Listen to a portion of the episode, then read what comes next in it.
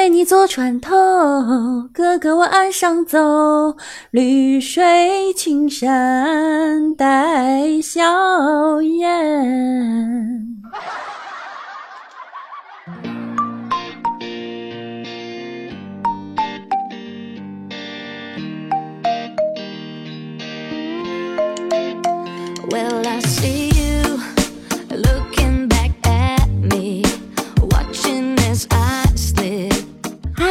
喜马拉雅的小可爱们，大家晚上好！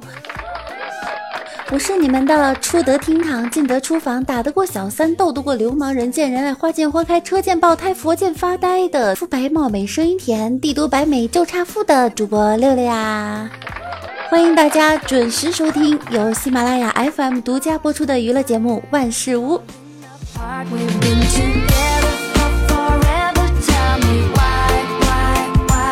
今天啊，李大脚在公交车上看见了一个穿超短裙的美女，忍不住手贱呢，就使劲摸了一把。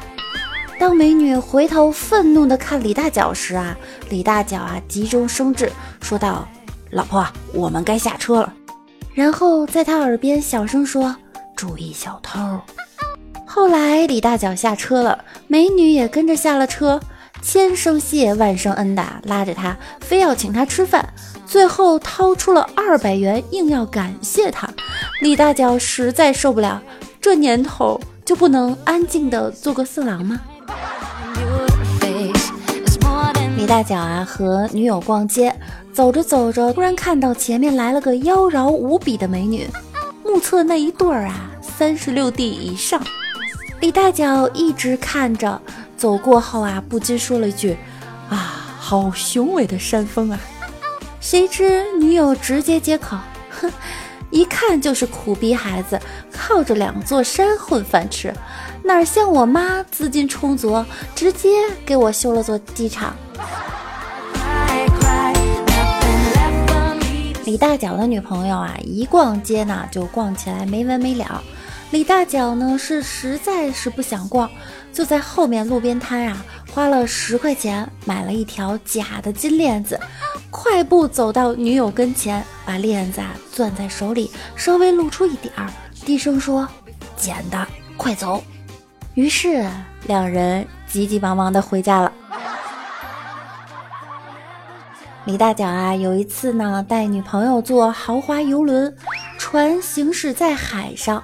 李大脚在船头眺望大海，说：“如果有那么一天，我躺在床上老了不省人事了，请把我的骨灰撒向大海，我要享受这种宽阔的感觉。”他的女朋友一脚踹开他说：“你，你什么时候在床上醒过？你就没醒过。”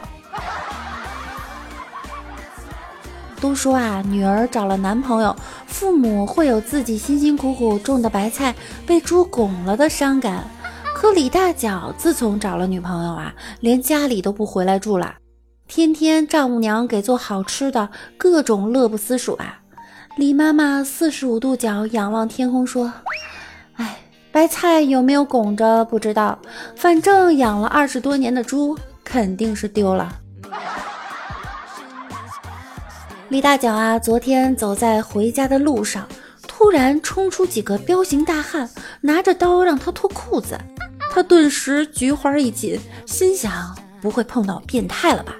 谁知道他一脱光，他们转身就跑了。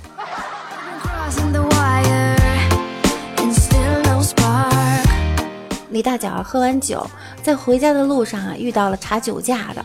他冷静地把车停到路边，从后备箱拿出一瓶白酒啊，猛喝一通，然后轻蔑地对交警说：“停好车，突然想喝酒，啊，车子就扔这儿了，你开罚单吧。”警察诡异地看了他一会儿，说：“你骑电动车没戴头盔，罚一百；蔑视交警执法，拘留三天。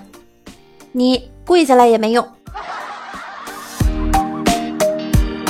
一女生啊，深夜返校被男人拦住劫色，女生主动把裙子拉起来，男人当即把裤子退下去。女生回宿舍密告室友，室友惊问结果如何，女生问：“你说一个提着裙子的女人和一个提着裤子的男人，谁跑得更快呀？记得有一次在寝室啊，闺蜜喝醉了，我就把她的小内内脱了下来，弄了点护发素呢，挤到她的内裤上，然后就出去通宵了。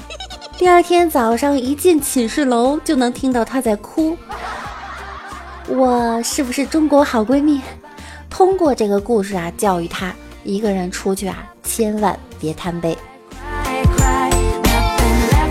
说到套路这个东西啊，就想起上次啊，我去玩刮刮乐了，就一顿刮，最后呢发现中奖了，我就问小姐姐：“哎，你看，你看，我中奖了。”兑奖的小姐姐说：“你说吧，你是想要二十块呢，还是想要一个苹果？”当时我就想啊，这一定是套路。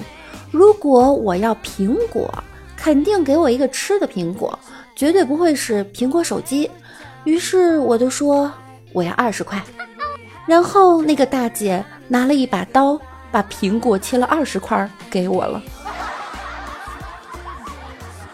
王美丽亚问我，我认识了两个男孩，不知道该选择谁。那他们是做什么的？一个是设计师，一个是火车司机。哎，选司机吧。设计师啊喜新厌旧，而火车司机呢，他会时刻提醒自己不要出轨。有的时候啊，我就想一个问题：为什么很多成功的男人都有情人？是成功的男人都经不起诱惑吗？后来我想明白了，其实啊，男人都差不多，只是女人很少会去诱惑不成功的男人。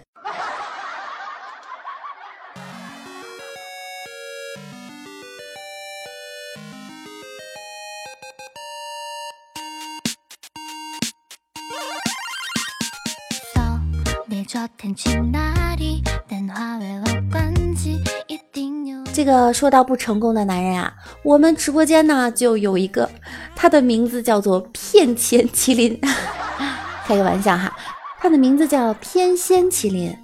今天呀，麒麟跟我哭诉说昨天没睡好觉，我说怎么了？他就说啊，刚睡下呀就被吵醒，听见小区里有个四川男人大喊：“打死，打死！”往死里打，瓜婆娘反了反了！哎，估计这是要出大事儿的节奏啊！瞬间啊，麒麟叔就睡意全无，起来看看怎么回事儿，跑到窗户跟前，看到一个男人正在指挥他婆娘倒车。麒麟叔啊，身高一米九，体重两百斤，以前同学们都笑他死胖子，真难看。自此，他决心减肥。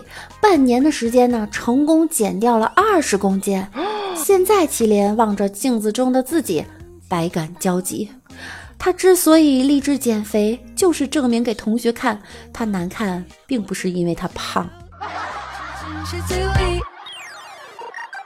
我们已经有的准备麒麟有一天呀，在商场里看上一双鞋，拿着看看。售货员就冷冷地说道：“三万九千元啊，不买别摸，摸脏了你赔不起。”他一听就生气了，说：“给我包起来，别拿手摸啊，摸脏了我就不要。”售货员脸儿都绿了，忙戴着手套把鞋装好，开票。麒麟问哪儿交钱，服务员说：“你往前走，左转。”麒麟拿着开好的票，溜达溜达就出了商场的大门。他奶奶的，没钱我也任性！麒麟叔的恩师啊，刚刚去世了，麒麟啊非常伤心，于是呢，在墓碑前就说：“师傅，我好舍不得你啊！现在我老婆怀孕七个月了，很快就要生宝宝了，要不你投胎过来吧？”三个月后呢，麒麟的老婆生产了，他们的孩子一天天长大。麒麟发现自己的孩子特别像师傅，心想：莫非是当年的话灵验了？可又想想，感觉哪里不对呀？麒麟说啊，半夜在啪啪啪，啪到一半的时候，女儿醒了，好不容易把女儿哄睡了，接着趴，趴着趴着，老婆醒了，想把老婆哄睡了，接着趴，回头一看，狗跑了。